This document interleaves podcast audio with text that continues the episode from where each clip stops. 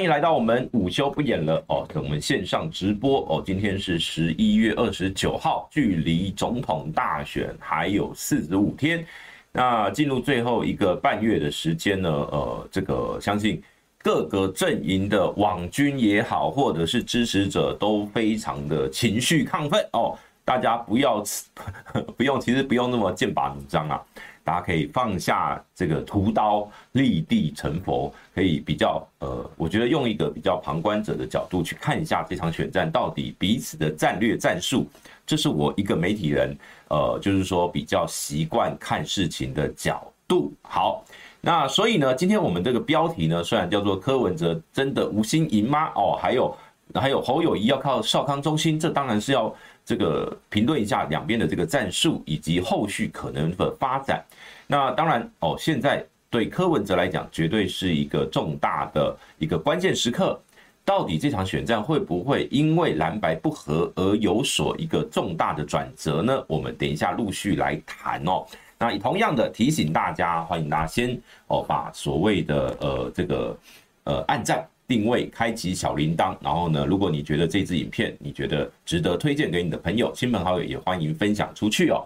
好，我们先跟大家打招呼哦，弘毅午安哦，这个 Henry I 这个午安哦，这个田田三上哦午安，还有 Soso 午安，还有刘忠宪、胖忍、弟弟，以及这个烟武红，还有啊威望，还有高婉如，以及出手牌就买，还有。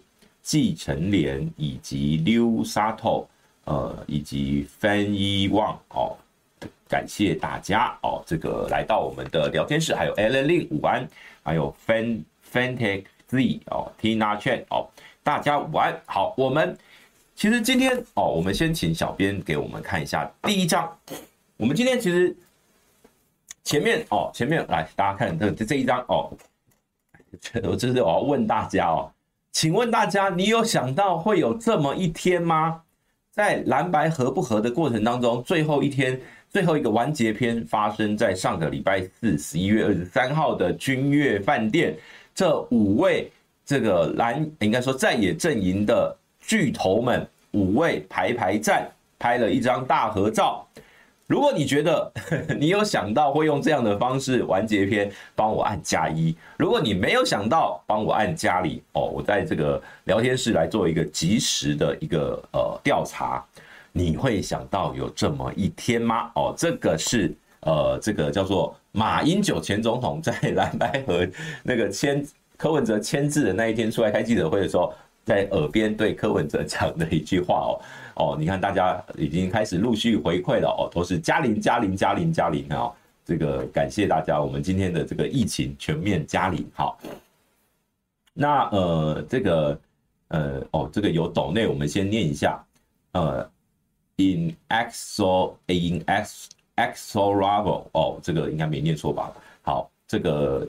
抖内我们美金十元，他说波基哥不要在意光晴姐的说法，做最好的自己就好。我没有在意哦。其实像呃我们上任何的节目，不管今天呃怎么样的模式，我觉得就是把自己能够论述的意见去阐述。那如果今天哦，比如说光晴姐她觉得不对哦，当然她也提出了她的看法。我觉得这就是一个良性的互动啊。其实我觉得大家在选举的，应该说选举的比较呃后期哦。都会碰到这样子，常常彼此是针锋相对啊，或怎么样。但是最重要的就是，呃，我昨天一直很强调情绪这件事情，因为，呃，我我我发我的我的看法哦，这我的看法，以及呃，当然我不会只凭感觉啦，我是有很多数据可以去拿出来佐证的，就是情绪从来都是投票的最重要的驱动力。好，那不管是支持一个人，或是讨厌一个人。都会是因为你的情绪所左右，因为你讨厌他，所以他讲什么你都不会去看，不会去听；因为你喜欢他，所以他做错什么你都可以原谅。情绪非常对于政治人物的人气来讲是一个非常重要的指标，所以真正能够理性，所谓的理性这两个字，其实在选举里面基本上呃比较偏向是口号。我我这个我不是在批评白银哦，我是讲说。理性在投票行为上面，多数是呃所谓的感性行为。我以前是学新闻传播，大众传播里面有有很多的理论，就是在讨论人在接收了讯息之后，会不会影响你的认知，进而改变你的行动？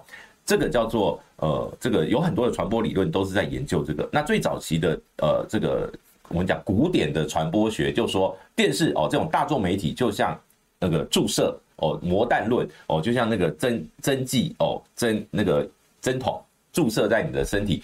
一住进去，你就开始产生影响哦，然后你就会呃，比如说叫你往东，你就往东；叫你往西，你就往西。所以他们以前哦，在传播学界有一个最经典的理论，叫做呃外星人攻打地球。这是我记得是美国吧，有一个这个村镇的一个广播公司，因为那时候没有没有没有什么电视台哦，那时候他们一个广播呢就做了一个叫做呃火星人攻打地球的这样的一个呃广播剧，结果呢就造成了。当时的这个著名的这个集体恐慌，然后有有一群人要去逃难，所以当时他们传播学者就认为说，大众媒体有这样的能量，可以去改变或呃改善，哎，改变人们的认知，进而影响他们的行为。好，那当然，其实后来都慢慢的去呃修正，后来比较主流的传播理论叫做使用与满足理论，也就是说，人因为慢慢的。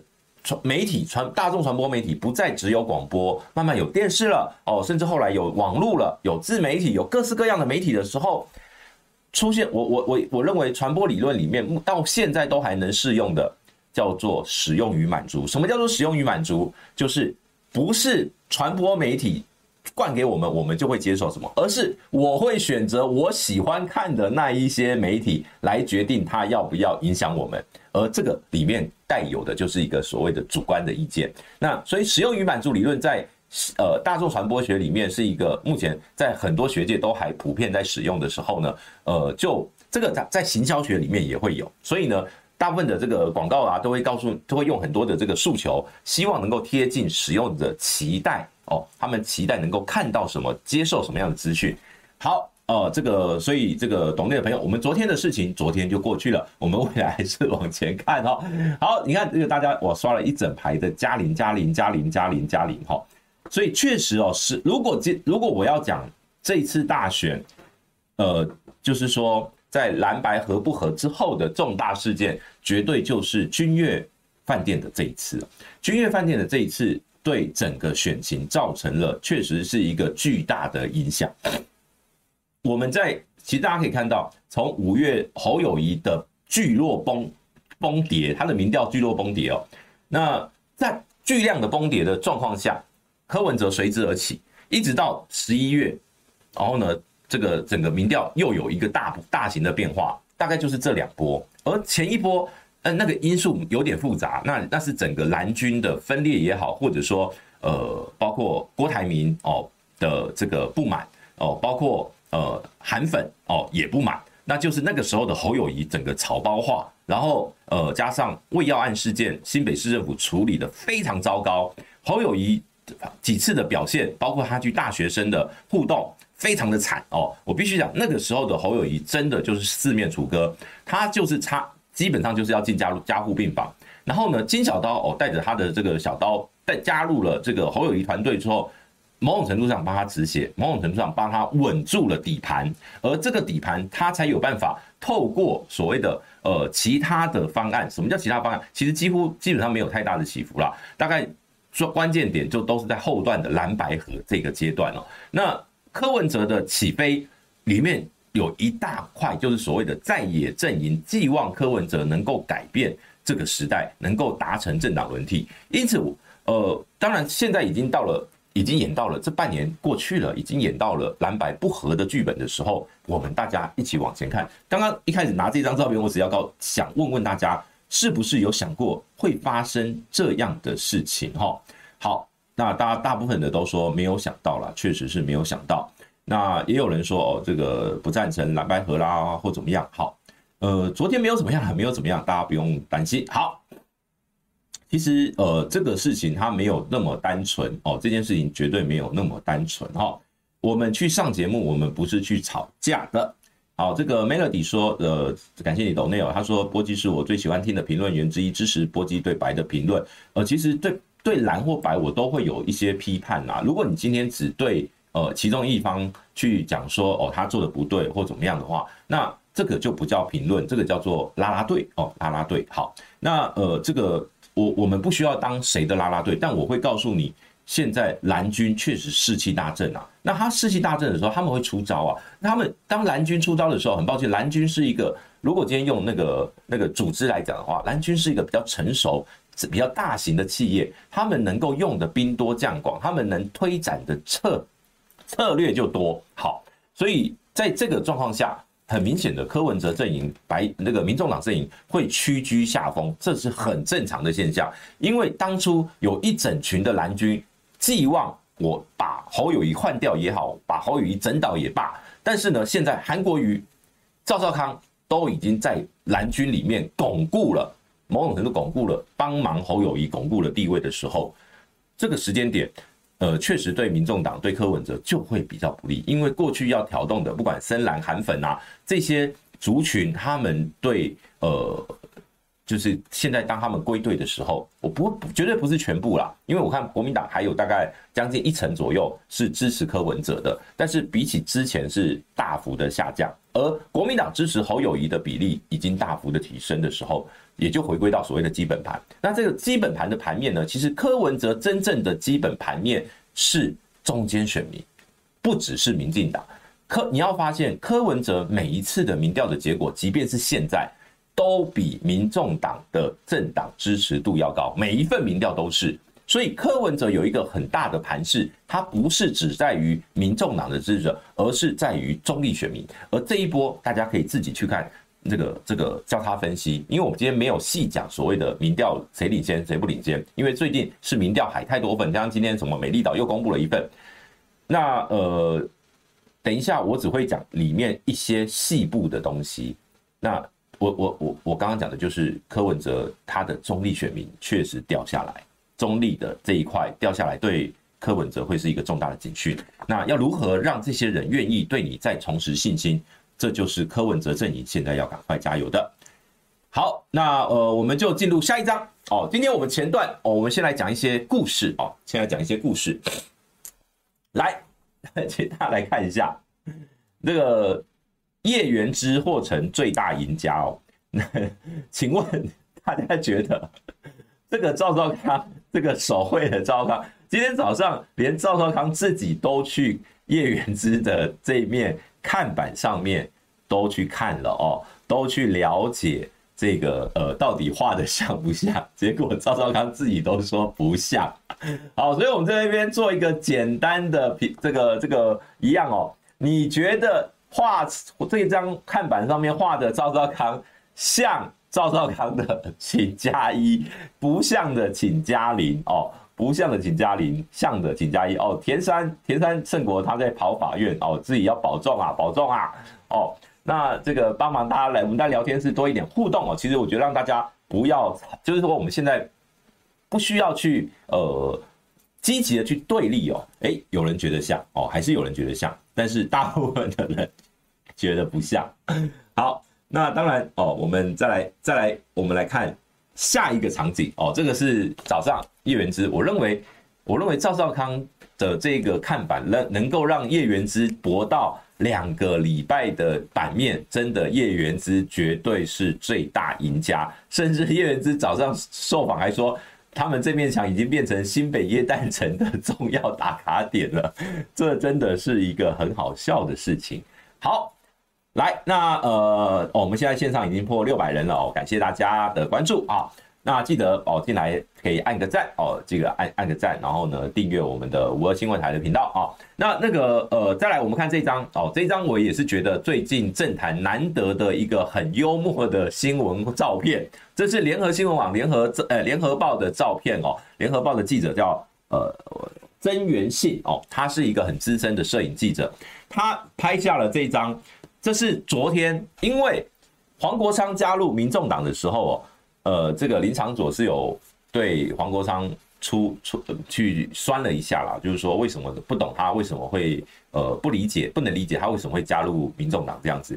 那结果林长佐前天哦宣布他要加入民进党，而昨天刚好黄国昌在立法院的中心大楼出席，好像是公都盟吧，还是还是哪一个团体，反正就是出席一场记者会，于是呢。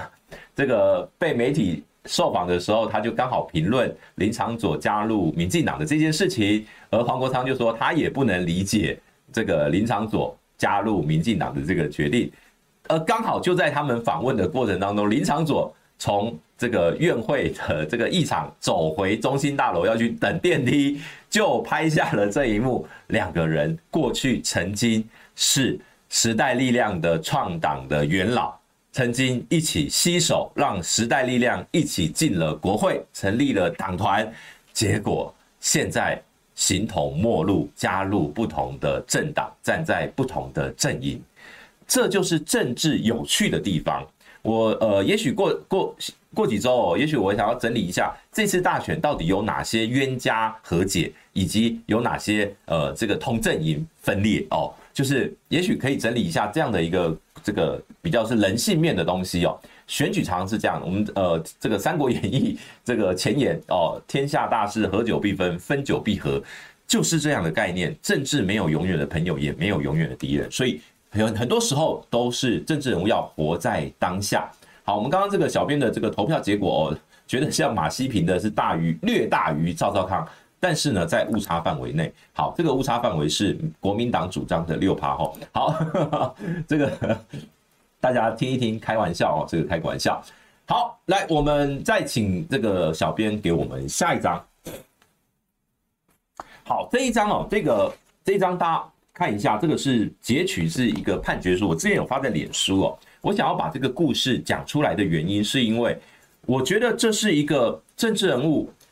化妆的时代，就是我们大部分的政治人物都被包装得很好，他都有他的人设，他都呃不是用真面目在面对呃老百姓，所以呢，当我们的这种所谓的媒体政治、包装政治越来越呃越来越升华的时候，老百姓会看不到政治人物的真面目哦。我这边要讲的是。林志坚的故事。林志坚去年他的论文硕士呃硕士论文双双硕士论文都被撤销，他消失了他的这个硕士学位之后呢，呃本来以为就没他的戏了，但是他最近哦突然哎他的大头贴哦换成了挺美的哦，就是要挺萧美琴哦，那很有趣，这是一个很有趣，包括他最近都在不断的讲他在新竹市政府里面的任期哦做了哪些好事，做了哪些多伟大的政绩哦。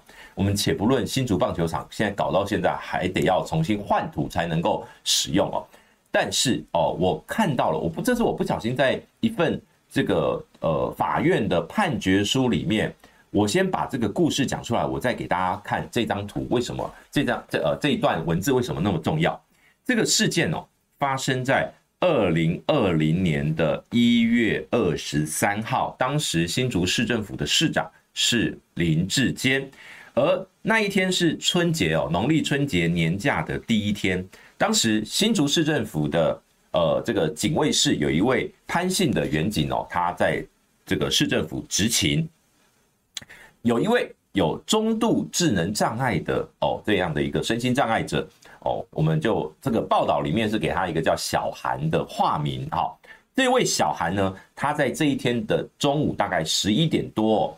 他为，因为他好像有一些这个法律案件的希望能够寻求市政府的协助，所以呢，他就拿着他是陈情哦，陈情的纸板哦，去呃走进了市府大楼一市府一楼的大厅。那这位潘姓的员警哦，因为他是负责这个市政府的安全嘛，那在春节年假春节的这个年假的期间，有一个这样拿着一个陈情看板的，他们当然会紧张一下。然后呢，哎就。去询问说，哎，你怎么了啊？那他就说，哦，他后来去了解说啊，他到底有什么样的状况？后来呢，呃，这个潘姓员警他就拿了饼干啦、饮料啦、糖果啊，放在一个小纸袋，然后呢，请带着这位小韩哦，从这个大厅就往这个市政府一楼，它旁边有一个叫服务中心。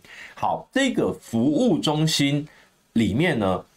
他在里面把让这个小韩坐下来之后，就把食物给小韩吃，让然后呢，接下来就把大门反锁哦，把这个服这个服务中心的大门反锁呢，问了问小韩说，呃，你可不可以帮我按摩？那这位小韩呢，就起身来帮这位呃这个这个员警来按摩。那结果呢，这个员警呢就把手伸进了他的胸部里面，那呃做了不该做的事情，还要他去帮他做一些呃就是不符合他意愿的这种所谓的妨碍性自主的事件。那总之呢，这个事情发生之后呢，在在那个服务中心演员他锁门嘛，那这位潘姓员警他得逞之后，他还要求这个小韩不可以对外说出去。但是呢，这位小韩她离开之后呢，因为她的男朋友来找她，所以呢，总之呢，她就后来她跟男友讲了这一段故事，那她的男友就决定呢去提告，最后新竹地检署就把这位潘姓员警给起诉，那进入法院。而这个这个呃，我贴出来的这一段是呃新新竹的这个叫做。高等法院哦，应该是高等法院。新竹地院一开始是先有先判这位潘姓员警两年徒刑，后来高等法院把这个上诉驳回，所以呢，呃，就就是这个是在高等法院的判决书里面哦。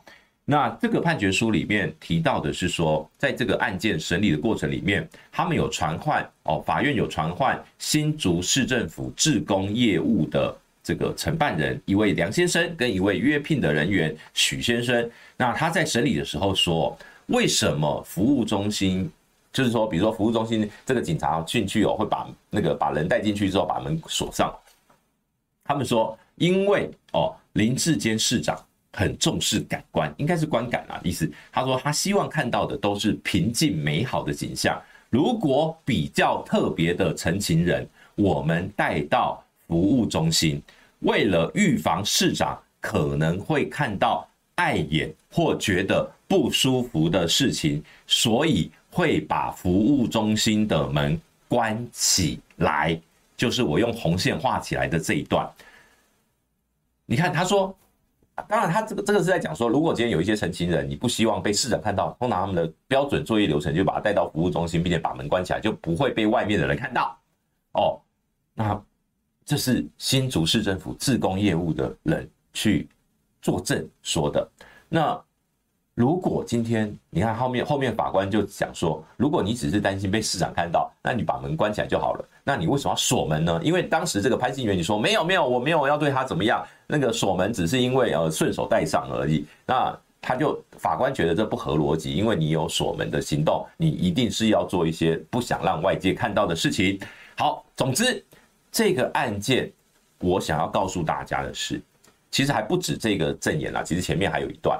那我想要告诉大家的是，像这种呃政治政治人物，表面上说的光鲜亮丽，说新竹市政做的多好，但是私底下，你看他们市政府的的员工是怎么评论他的？是说市长希望看到的都是平静美好。比较特别的陈情人会预防市长可能看到，所以你说他是真正的勤政爱民吗？老实说，我打一个很大的问号。这是在法院里面的这个判决书哦，这是在判决书里面明文记载的。如果林志坚未来有一天想要再重返政坛的话，我建议他哦，尽量做得更真实一点。好。来，这个是这这个故事，我觉得我希望能够告诉大家。再来，我们继续哦，继续再来讲一个，同样是我觉得有点有趣的哦，一样是政治人物的这种化妆或包装，或者说呃，这个叫做呃蓝绿的这种斗争，到底是玩真的还是玩假的？来，这个这个哦，就是上礼拜这发生在十一月二十二号星期三哦。来，标题叫做绿委院。数位发展部没有做事，害选情艰困，所以呢，他们提案，他们大砍了明年数位发展部的出国预算六百万哦。我记得这个馆长他们最近最近网络上有那个什么监督国会的影片，都有把这一段影片哦，完那个那一段去呃林俊宪啦，还有这个就是一些民民进党的立委去攻击。唐凤哦，说你什么事情都没有做，你诈骗也没有管好什么，然后你还想出国，然后你钱到处藏哦。有看过这支影片的，来可以可以这个跟我可以出出个声哦，可以来呼应一下。我要告我为什么要把这一这一则新闻分享出来哦？这一则新闻，请大家注意哦，是绿委院数位部没做事，害他们选情艰困。第一个是，这是自己人打自己人呢，民进党的立委去打数位发展部，因为影响了他们选，因为数位发展部变成一个蓝军哦，或者说在野阵营攻击的一个目标。然后你们乱搞哦，这编很多乱七八糟钱。那他们的出国预算的问题在于说，呃，今年呃，应该说明年明年度他编了比今年的一点六倍，就成长了百分之一百六十，编了三千多万的出国经费，平均一天一个人会有十万块在国外出差。好，那个这个当然是一种比较不不公平的算法，但是呢，就就是明年他们总共编了三千多万元。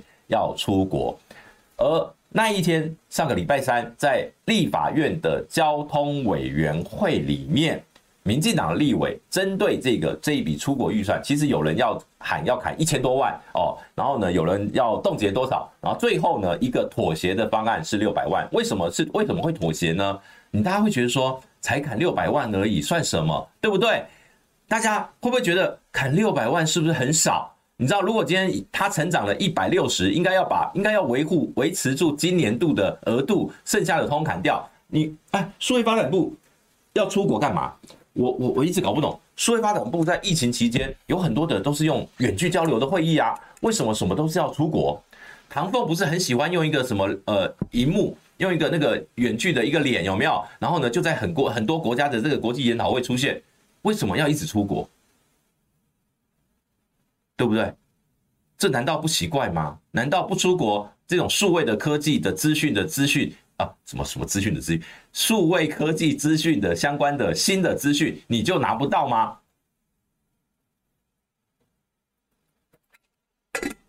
好，这个只是开头而已。来，我给大家看，请大家看，注意看这张图哦。这张图的时间，其实他们审预算的时间点是在。九点大概就是审到出国预算，大概九点二十分前后啦，九点二十分左右。可是我我截的这一张已经到了九点五十几分，大概快十点了哦。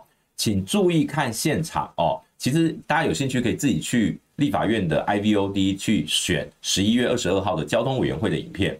来，请注意看哦，有一整排的空椅子。一般来讲，你看左边最旁边的这一排哦，呃，排面排在第一位的是呃邱显智，是时代力量立委。第二位的呃应该是陈欧珀哦，陈欧珀民进党立委。第三位是这个应该是陈树月哦，民进党立委。第四位就是林俊宪，林俊宪就是呃一直在批评哦这个唐凤哦，他们什么事都没做哦，这样的一个一个就是四个都是民进党或是时代力量的立委。那有一排哦全部空白的，一般在立法院的惯例就是不同的政党会坐对边啊，所以呢这一排通常是国民党的立委会去做的。而那一天，在十一月二十二号，国民党没有一个立委有出席，在国民党交通委员会的立委没有一个有出席。哦，我不是骂他们没出席，是说他们在这一场会议没有出席。我就问各位，大家在政论节目里面，我们在批判数位发展部乱编预算，然后呢，这个出国预算大增的时候。骂得最凶的是哪一个政党的立委？骂得最凶的是哪一个政党的政治人物？是不是国民党？结果在审，他们有权利审查明年度数位发展部的预算，结果他们集体缺席。我有看全那那一早，他们审预算是那一天的一早上，大概到十一点多。整个整个早上，民国民党的立委都没有出席，都没有出现。好，请小编给我们下一张，我们来看一下有哪些立委。这是国呃立法院交通委员会的立委名单。好，那一天主持会议的是何新纯哦，是呃民进党的何新纯召委，有出席的有邱显志哦，我们画面有看到有陈树月、陈欧珀。哦，然后呢，李坤泽后来也有来，林俊宪也有来，哦，然后呢，其实后来连不是这个委员会的刘世芳，他也是用党团干部，他也到了。那赵振宇好像有到一下，那不管怎么样哦，这个我是画面中我是没有截到，但是呢，有一些民进党立委没有到，比如说刘兆豪我没有看到哦，蔡培慧我没有看到，许志杰好像有，好像没有，但没有关系。那国民党的洪孟楷、陈雪生、傅崐萁、鲁明哲，请问你们到哪里去了？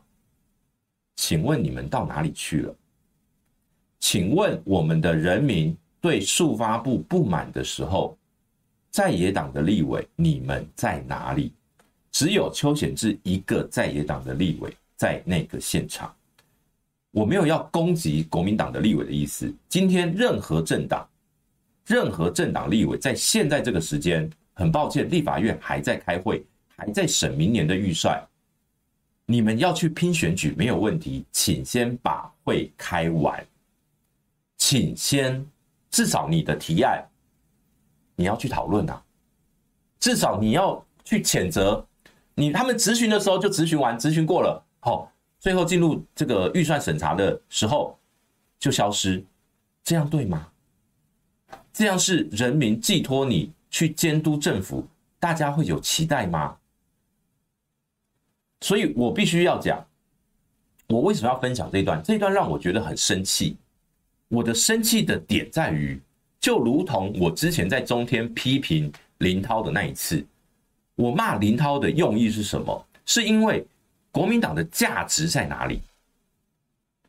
与其民调是你们去年徐巧芯自己踢爆他是英系的人马去主持的民调公司，结果当你今天要比这个民调的时候，你们把它当成宝。去年说是侧翼民调，今年变成你们的自己想要主张的民调，这样的政党，我必须要谴责。在野党监督。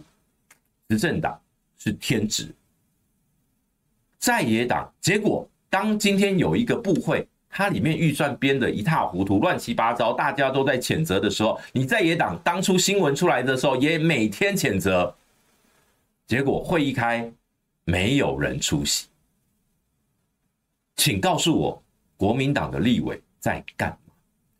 我在这边先补充一下，补充一下立法院的小知识。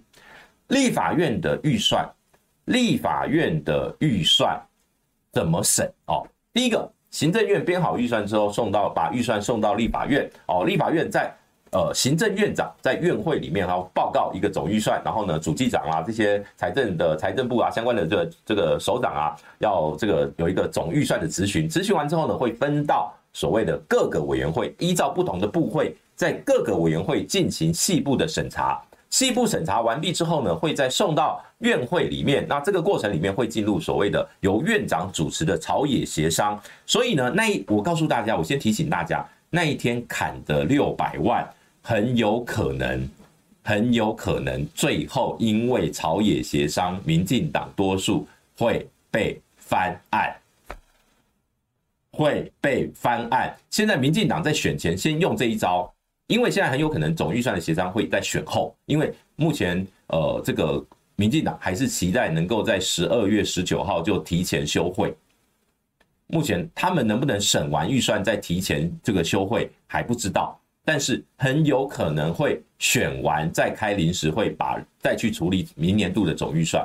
而到那个时候，因为选完了不用顾观感了，就很有可能再用表决的方式把一些预算。就原本委员会审查的结果全部推翻，这是立法院的常态，这是立法院的常态。我不是要去攻击说哦，这几个国民党立委你们为什么失职？我是要强调，今天在监督政治人物的角色上面是跟党派没有关系，你该做什么就要做什么。你自己的本职没有做好，只想着去扫街、去占街口、去扫市场，请想想你的本职是不是要帮人民把关预算？民进党立委砍了六百万，如果今天在野党立委在现场，好不好可以砍个一千万？你帮国库省下四百万，比你去地方扫街重不重要？更重要吧？怎么会是民进党的立委在提案在砍自己人？然后呢，而且提案我必须要讲哦。刚刚看到那个名单，林俊宪、李坤泽、何新存、何新存台中、李坤泽高雄、林俊宪台南、陈树岳彰化，都不在北部哦，他们在南部都来北台北开会哦。而交通委员会除了陈雪生在外岛以外，傅昆萁在花莲以外，洪孟楷新北、鲁明哲中立、桃园，你们有什么理由？有什么借口不开会？你就算早上八点多来签个到，九点钟哦出把这个提案简单哦，十点钟离开，我都觉得可以，我都觉得没关系。你待一个小时，我都觉得还好。这我看到这一幕，我真的觉得会生气呀。可是我知道这个现象在立法院很常见，这个状态在立法院很常见。所以我必须要请各位，接下来我会花很大的功夫去讲立委选举，因为我期待哦，我希望呃政党轮替之外，除了执政的这个中央的政府要轮替，国会不要被一个政党把持，不管是执政党或在野党，第一个执政党绝对不该在国会过半，因为我们现在的宪政体制，如果国会都被执政党过半。就会变成无法制衡的怪兽，就会变成无法制衡的执政大怪兽。那这一次好不容易有一个第三势力，我们对第三势力其实很友善。我们对第三势力的期待就是，它能够让蓝跟绿因为第三势力的加入而变得更好。当蓝跟绿受到第三势力的影响的时候，变得更好的时候，我们的民主就会往前走。不分，这跟价值，这跟什么意识形态没有关系，这单纯是民主监督的品质问题。好，来，我们请这个这个就交给大家去判断哦。我必须要把这个事件拿来，我看到这个故事，我这个事件我真的觉得很生气。我觉得你们不能在政论节目骂速发布骂那个半天，最后到了立法院预算审查的时候，一个字都没提，都没出席。这样实在让人看不下去。当然，因为他们你要知道这个预算审查哦，他们前一天就是呃礼拜三嘛，在前一次是应该是礼拜一，礼拜一他们应该就有审一部分，可能那一天他们有在哦，他们两天一次会，他们想说哦，我已经出席过了，我已经签到过了，所以呢这一天他们就不到，是有可能的。但是观感，我必须讲观感，我那一天就是没有看到任何一个国民党立委出现。好，我们这个部分我们再来看下一个题目。来，我们来讲基本盘。基本盘是什么哦？什么叫基本盘？我们请小编给我们下一张。来，大家觉得？大家觉得？这是二零二零年的这个开票结果哦。大家觉得韩国瑜国民党的基本盘是不是韩国瑜张善政这一组的五百五十二万票？来，请问你觉得是的，请帮我加一。你觉得不是的，请帮我加零。来，我们来问我来，因为最近蓝军在打基本盘战法，基本盘战法到底有没有办法成功？来，请问大家觉得，啊，这个基本盘蓝军的基本盘是不是五百五十二万？是不是韩国瑜的得票？也许有人觉得说啊。如果你觉得是呃韩国瑜加宋楚瑜的六十万，所以呢应该是六百一十万，那你你可以帮我打加二哦。如果你觉你觉得这个基本盘应该是再把宋楚瑜的加进来哦，变成六六百六百出头哦。好，小编哦，小编有这个。来，Scar One，感谢你的懂内哦。他说：“波基没必要用白莲教的梗酸误差范围吧？评论不知道重量。我讲的是国民党的主张，这跟酸不酸没有关系。因为刚刚讲的五趴，就那个那个差的四十七到那个，就是所谓的误差范围。我我必须要讲，我支持误差范围就是正负三趴，在科学上是这样没有错，但是要在同一个题组里面。好。”我们不需要再上统计学的各位，你要知道上个礼拜你知道吗？那个我在新闻面对面吧，大家我不知道大家有没有看到，那在李友仪哦，这个民众党在芦洲五股选的这个立委参选人，他不断的还要再去解释误差范围的时候呢，这个小五哥直接说，今天谁在讲统计，我就跟你翻脸哦。对，我很少。我很少看到小五哥这么激动啊！好，来这个这个大哦，小编刚刚用了这个投票哦，这个基本盘大家可以自己去看一下哦，看是超过还是觉得没有那么多。好，好，不管怎么样哦，来，我们请小编给我们下一张哦。来，下一张是八年前，二零一六年，二零一六年的这个总统、副总统的选举哦。那个时候的国民党是朱立伦，因为换柱哦，他是朱立伦跟王如玄，那他的这个得票呢是三百八十一万多票。那宋楚瑜哦，可能因为换柱哦，这个是他历次参选，除了两千年以外哦，就是二零零八年以后，这个宋楚瑜参选得到最高票的一次，他拿了一百五十七万多票。那大家觉得，以同样的问题呀、啊，你你觉得哪一个才是蓝军的基本盘？到底是三百八十一，还是五百五十二，还是其实都不是，还是每一次都不一样哦？所以。基本盘本身就是一个大哉问，我秀出这样的数据，只是要提醒大家一件事情：用数据来看，呃，选举有时候会陷入一些迷思哦。我们我们常常会看民调哦，看民调，可是呢，通常民调跟最后的投票结果都会有很大的差距啊，通常会有。呃，我们就举我，其实我我前一阵子我还特地去找了二零二零年的这个所有媒体的封关民调。没有一份命中，没有一份，没有一份。为什么？因为最后蔡英文的这个得票率是五成八啊，没有那时候很少有蔡英文的民调破五成的，对不对？所以每呃而那个时候的韩国瑜的民调通常在两成多哦，两成八到三成这个区间。那最后他拿了三成八，所以这个投票率呃跟民调的支持率是不能直接转换的，大家要记得。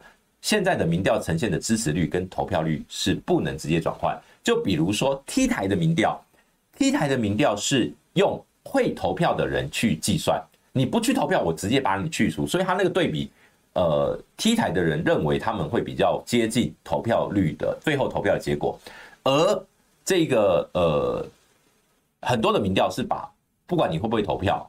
他不管问你投票有没有动机，他都不会剔除，所以最后有可能会有很多不投票，导致结果会有一些这个差距。所以呢，我们看民调也不是看准或不准啦，其实真正准的就是一月十三号投票票开出来的那一个结果才是最准的。那票开出来，呃，如果能够去民调，每次我都讲民调，第一个叫做预判选情嘛，就是说这个人他的起伏，每一份民调的起伏，比如说。像汇流，我们这我们呃，这个很多人对汇流哦，他们会觉得对柯文哲也许相对来讲，因为他是少数五十五十，就是市话五十，手机也五十趴的。而在最近一次的这个汇流民调里面，呃，它呈现出来的数据呢，哦，这个是侯友谊也追上来了，柯文哲还是第二名，但是侯友谊跟柯文哲的差距已经不到一趴了哦。那这代表什么？这代表的就是。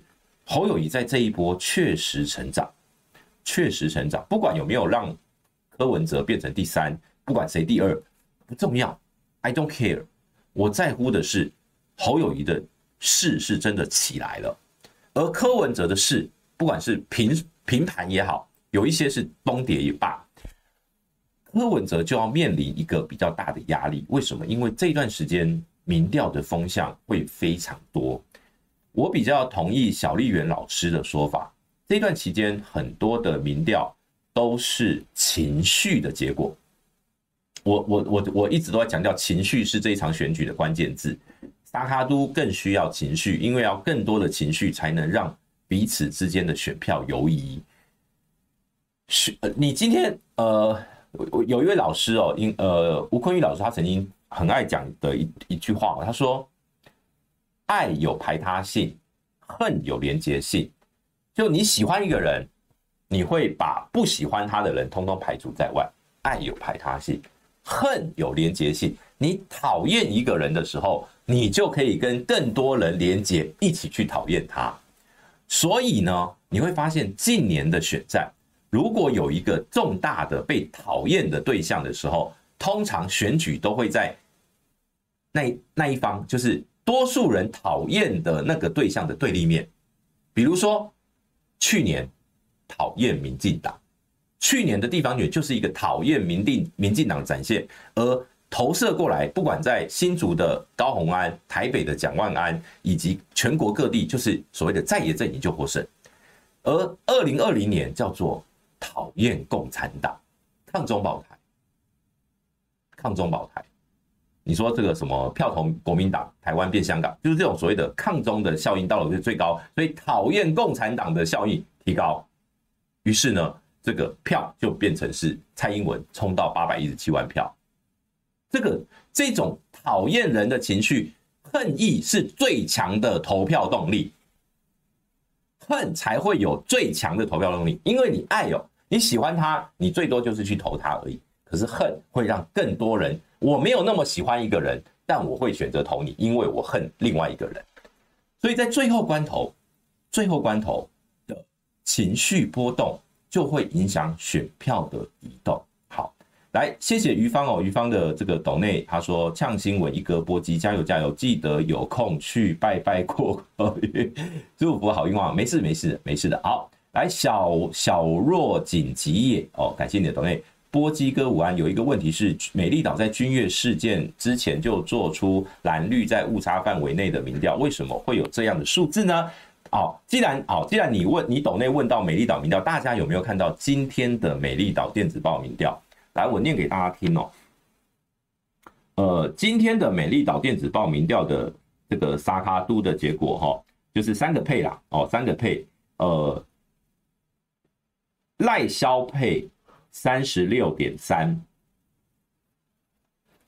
侯兆配还是什么侯康配？好，国民党侯康配三十一，民众党柯银配十八趴。好，那如果跟上周的，因为这是追踪民调，如果跟前一波的追踪民调比哦，赖清德反弹了大概有六趴，赖清德反弹了六趴，这叫什么？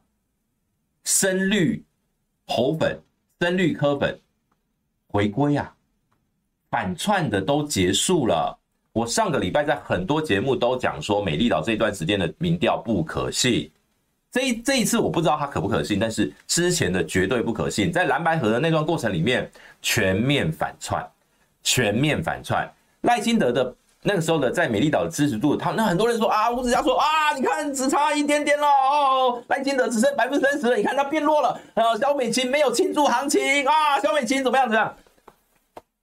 你看那时候，我记得我在不止一个节目里面讲说，大家等着看下个礼拜美丽岛念到了赖金德一定往上往上飙。我说了，绝对有，大家可以自己去找。我有说下个礼拜的，我预判待交配就是会飙回来。回来了，回来了。不管你觉得美丽岛准不准，有些人信，有些人不信，没有关系。但是在这一份民调里面的趋势就是呈现这个、这个、这个、这个样子吧。而国民党，你说侯友谊有没有三成这么强？我、我、我有问号了，我确实有问号，因为全市化民调，我在这一次到底有没有办法那么准确的预估那个趋势，我是有很大的问号，没有错。但是民众党。为什么会崩到十八趴？这个每一份民调，现在每一份民调有加入呃，这个即便加入手机的柯也很多都有是往下掉的趋势。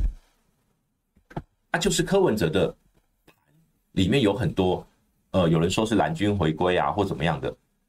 但是，但是大家先思考一下，如果柯文哲。他有所谓的基本盘的话，你觉得他的基本盘会在哪？其实我们看到了，其实聊天室里面都会有，我不管他是不是反串的，都有很多人说啊，看完君越，我原原本想要投科的，后来回归了。尤其长辈，我看到的数据，四岁以下几乎没有什么太大的改变，挺科的照样挺科，尤其他们对科的表现很激赏。可是四岁以上，尤其五十岁以上，柯文哲全面下跌。四十岁以上就开始全面下跌了，而中立选民跌的最多，然后蓝军的就是原本国民党支持柯文哲也掉很多。好，所以这样的一个民调数据的一个波动，我我我这不是准不准确的问题，我也认为吴子嘉董事长有时候会有一些所谓的策略性的做法，但是但是如果今天是一份民调呈现这样的趋势，你可以说是个案。当今天八九份民调都长一样的时候，你就不能去说这是假民调了。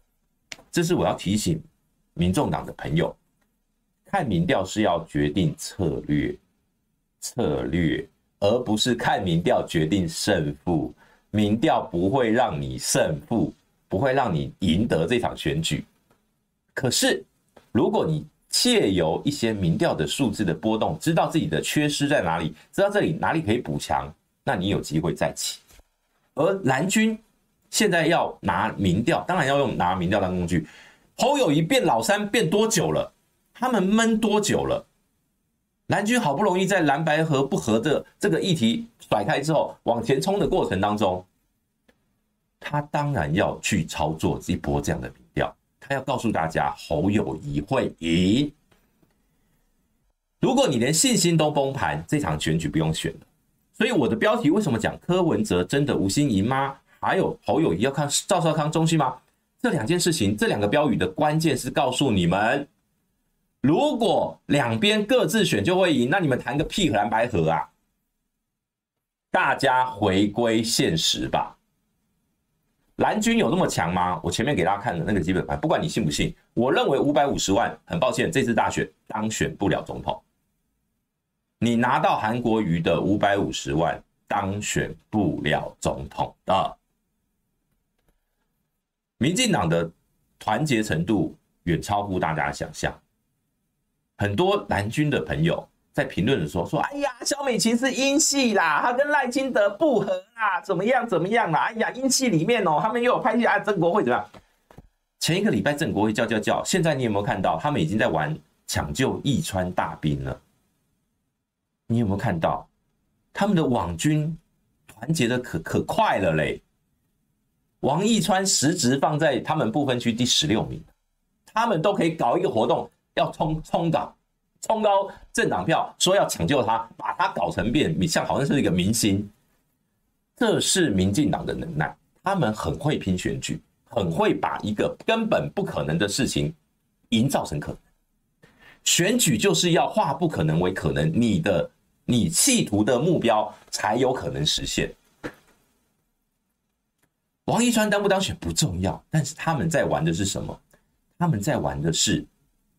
要把政党票冲高。如果我讲的是如果了，就是我简单评一下这个民众党的不分区，我觉得民众党不分区很很呃有点惨啊，我说有点惨。呃，如果黄国昌放在第十名，然后标语叫做让国昌进国会。他一样去办他的这个户外开讲，一样发动他的五百策略，五五百募款的策略。如果今天他放在第十名，让民众党的支持者或者说期待蓝绿之外有一个不同的、不同于一般的力量的这种角色，把票把票集中，政党票集中冲高，这叫策略啊！一个不可能选上的人，民国哎，民进党，你知道你要十六席上不分区。要多少票吗？得票率要百分之四十五啊！政党票如果得票率达百分之四十、四十五的话，大概哦，大概率哦，他们的政党票要拿到六百万上下。他们上一次才拿四百多万，大家可以想象吗？大家可以想象吗？好，所以，所以这是策略面的运用。如果你把黄国昌、黄国昌、呃，黄国昌、黄珊珊、哦，陈昭姿他们三个就放在前面，然后呢，这个党内就开始说啊，你看，你看他们这个翘二郎腿就当选了，你们这个党会和平吗？在蓝白不合的时候，要把每一个不分区都要当战将，民众党人不多了，你的不分区就是你的竞选团队啊。一个黄珊珊放在前面，你可以说哦，因为他去年又选台北市长哦，他未来是要回去再去地方选举的，你就说放在安全名单没问题啊，没问题啊。你黄国昌放在后面啊，冲票啊，这就是为什么吴子嘉会唱衰民众党，说他们政党票很有可能不分区只拿五到六席，因为你前面的让很多的民众党的党工没有能量。帮你冲票啊！你如果站在后面，然后告诉大家我们一起冲，那个才叫冲票效应。国民党不一样，国民党觉得韩国瑜，我其实我都认为韩国瑜应该是属于冲票型的，但是没关系，他们有一个谢龙介，谢龙介第十名，对不对？很多那时候谢龙介被公布第十名的时候，很多人还传私讯来，哎，龙介兄会不会落选？我跟他说不至于啦，国民党政党票应该少说也是三百四百万票，应该实际没有问题啦。不是黄国昌没什么票，是要有一个动能变成你们催票的工具。就算你们把不管了，比如说了，假设啦，那个什么湛蓝小姐姐哦，排在第十九名。那你就说，让因为是两年条款，我们的安全名单要冲到十名，战狼小姐姐后面两年可以进国会。如果你们真的喜欢，就是说民众党的粉丝喜欢战狼小姐姐，去做啊，去做啊，甚至有些人喜欢那个什么大学姐的啊，如果二十一名，冲啊，用大学姐来当这个标语啊，抢救大学姐啊，让她后两年进国会啊。没有，你有看到？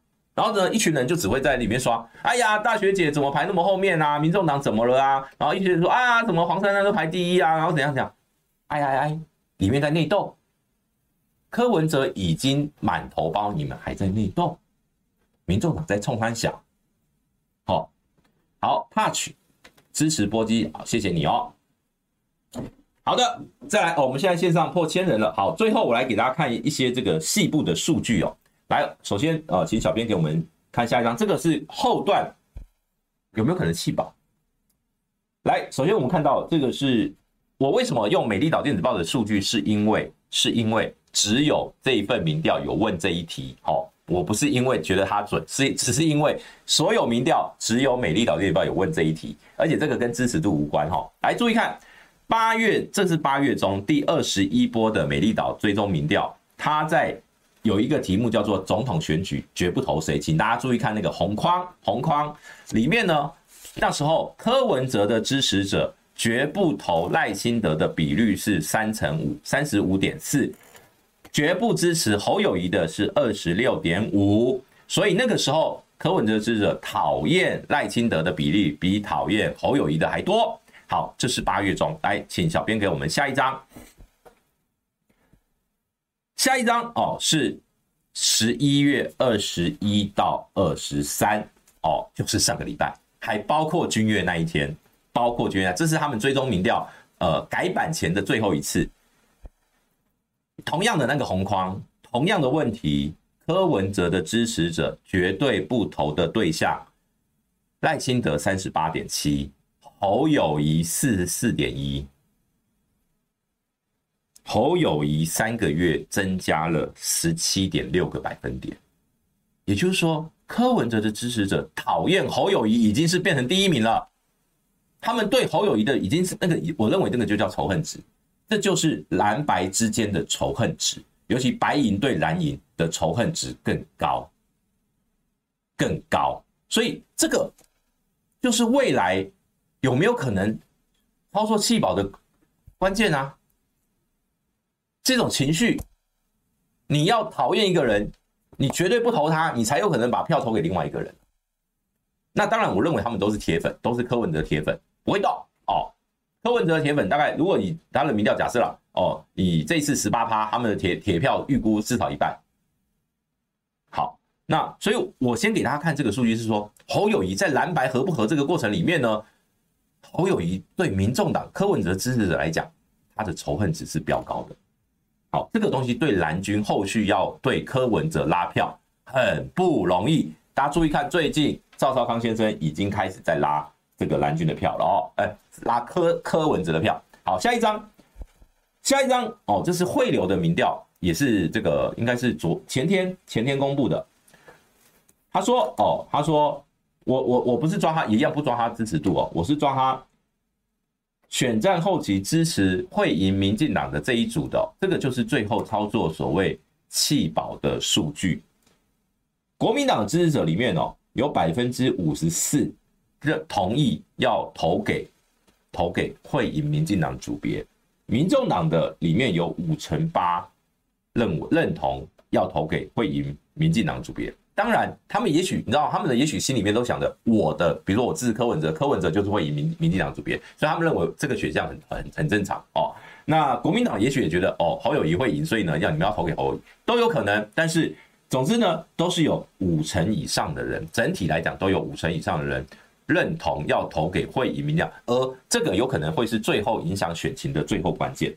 好，我们最后一点时间啊，我们先念一下董内哦，Lawrence Chen 说。波基哥，下午好，感谢你的理性分析。虽然有很多不同看法，但不得不说，波基哥的态度真值得效仿。关于民调部分，白银不能不忽视这个问题，否则会跟韩总四年前一样，挂号盖牌，陷入回圈。而绿的底盘非常厚实，要撼动，确实只有蓝白河，没有蓝白河，只能走险棋，破釜沉舟。这是不得不说，老 K 的部分趋势很漂亮的，定位意义都符合深蓝族群，白银可以好好参考。赞助一杯咖啡，谢谢你。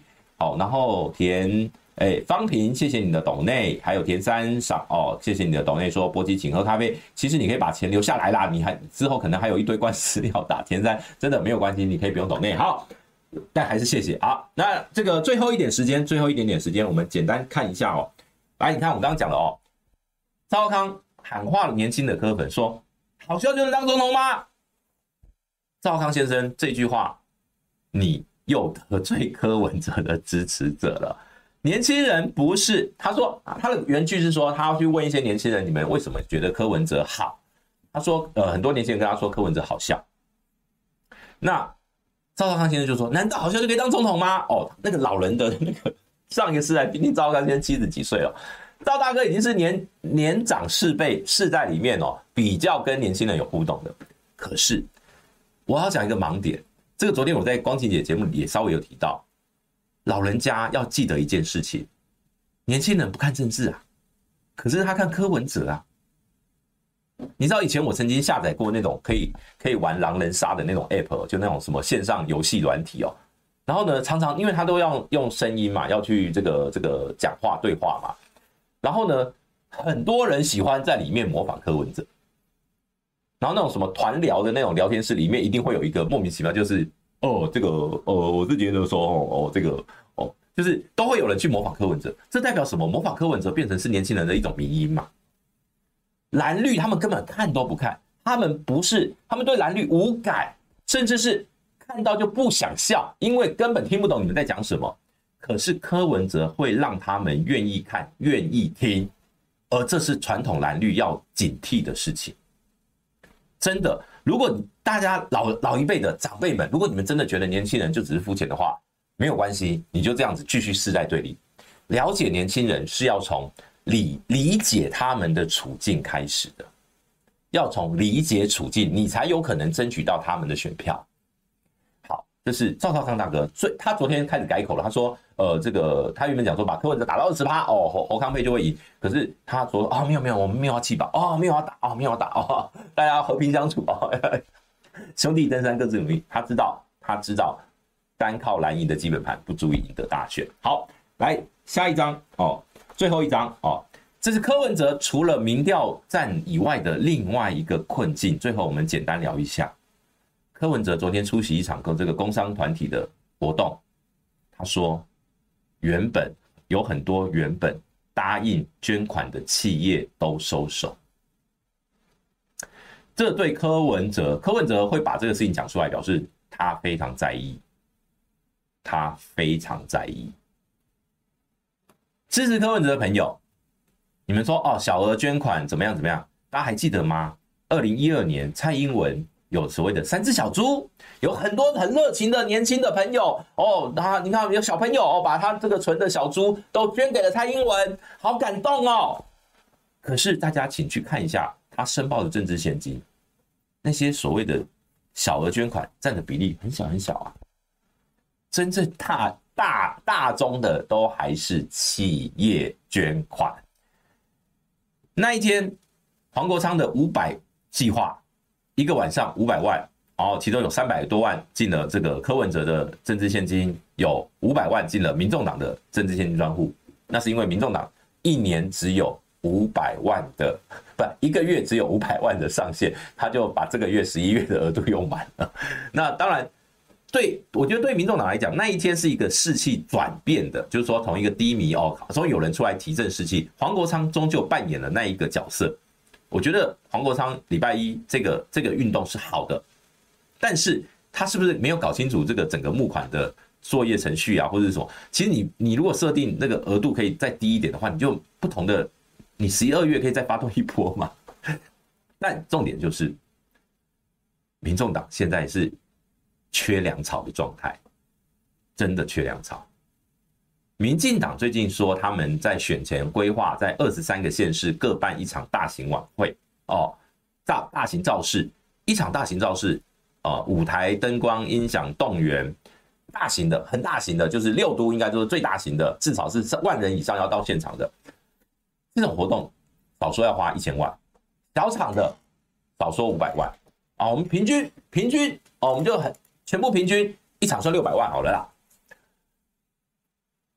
二十三场，一点二亿，光造势活动就要花一点二亿呀，还不包含广广告啊这些其他的这些开销啊，人事费啊，动员费啊，等等等等等啊，选举很花钱的，选举很花钱的，所以柯文哲会把这段话讲出来，代表他真的很困，而支持柯文哲的人。有没有什么办法可以帮他呢？老实说，帮不了，除非你很有钱，除非你很有钱。而最近有一些人寄望的是说，啊，因为像邱毅委前委员哦，他说这个呃柯文哲昨天又去找郭台铭了，不要对郭台铭期期望太高。这个我们下周再继续分享。好，我们今天的节目的时间。差不多了哦，这个已已经超过一点时间了，还是感谢哦有懂内的朋友以及这个观看的朋友，我们今天最高有破千哦，还是感谢大家。那总之呢，谢谢大家哦，今天呃来收看我们的这个直播一样哦，希望大家多按赞分享。如果你觉得今天的内容值得分享的话，也多分享给你的亲朋好友。好，我们谢谢大家，我们下周三继续来哦午休不演的继续分析给大家听，大家拜拜。